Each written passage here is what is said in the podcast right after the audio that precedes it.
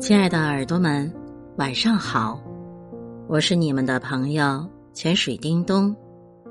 今晚给大家带来《端午与艾草》，作者丁立梅。对艾草是老相识了，乡村的沟沟渠渠里，一是艾草多，一是芦苇多。他们在那里熙熙攘攘。自哭自荣，世世代代。除了偶尔飞过的鸟雀，平时大概再没有谁会惦念他们。但乡人们都知道，他们在呢。就在那片沟渠里，枕着风，傍着水，枝繁叶茂，不离不舍。一到端午。家家户户门窗上都插上了艾草，满村荡着艾草香。羊却不爱吃，猪也不爱吃，大概都是嫌它气味的霸道。它是草里的另类，做不到清淡，从根到茎，从茎到叶，气味浓烈的汹涌澎湃。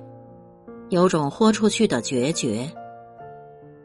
采艾的手，清水里洗过好多遍了，那艾草的味道，还久久逗留在手上，不肯散去。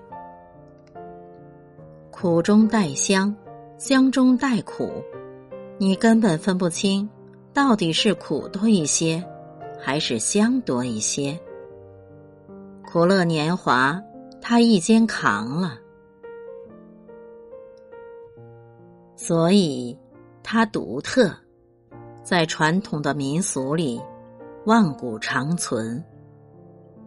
早在《诗经》年代，就有了比采艾兮的吟唱，说是唱爱情呢，我却觉得是唱它。它被人们赋予了神圣，用于寄托愁思，了解忧伤。南朝梁宗懔的《荆楚岁时记》中，也曾有记载：五月五日采艾为人，玄门户上，以攘毒气。说的是端午节这天，人们争相采艾，扎成人的模样，悬挂于大门之上，以消除毒气灾殃。不过是普通植物，却担当起。驱毒辟邪的重任，这是艾草的本事了。有时保持个性，坚守自己，方能脱颖而出。在这一点上，我们人类就要向一棵艾草学习。可能是小时的记忆作怪，多少年来，我一直以为艾草。只在水边生长，这是我的孤陋了。福建有文友说，他们家乡的山上，漫山遍野都长着艾草，人们也食它。三月里，艾草正鲜嫩，采了它，拌上糯米粉，包上芝麻，白糖做馅儿，蒸熟，即成艾滋吧。咬上一口，香软甘甜，鲜美无比。这吃法让我惊异，有尝试的欲望。想着，等来年吧，等三月天，一定去采了艾草回来吃。小区里爱种花的陈爹，在他的小花圃里种上了艾。六月的天空下，一丛红粉之中，它遗世独立的样子，让人一眼认出，这不是艾草吗？陈爹笑，眼光缓缓的落在它上面，说：“是啊，是艾草呢。种这个做什么呢？”问的人显然有些好奇了。陈爹不急着作答，他弯腰，眯着眼睛笑，伸手拨弄一下那些艾。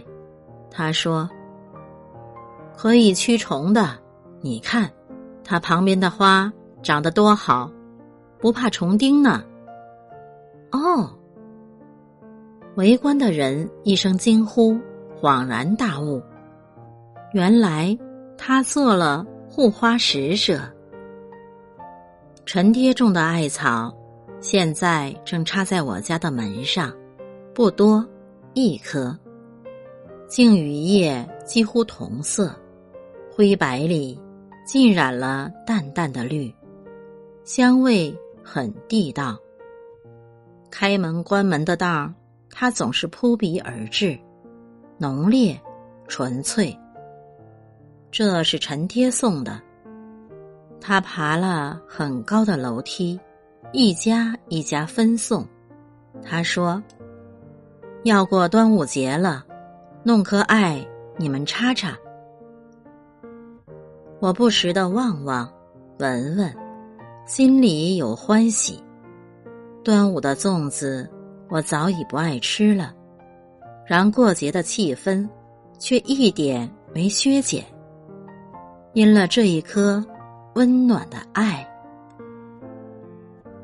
亲爱的耳朵们，感谢您的聆听。如果喜欢这篇文章，请订阅或转发，让我们去温暖更多的人。晚安。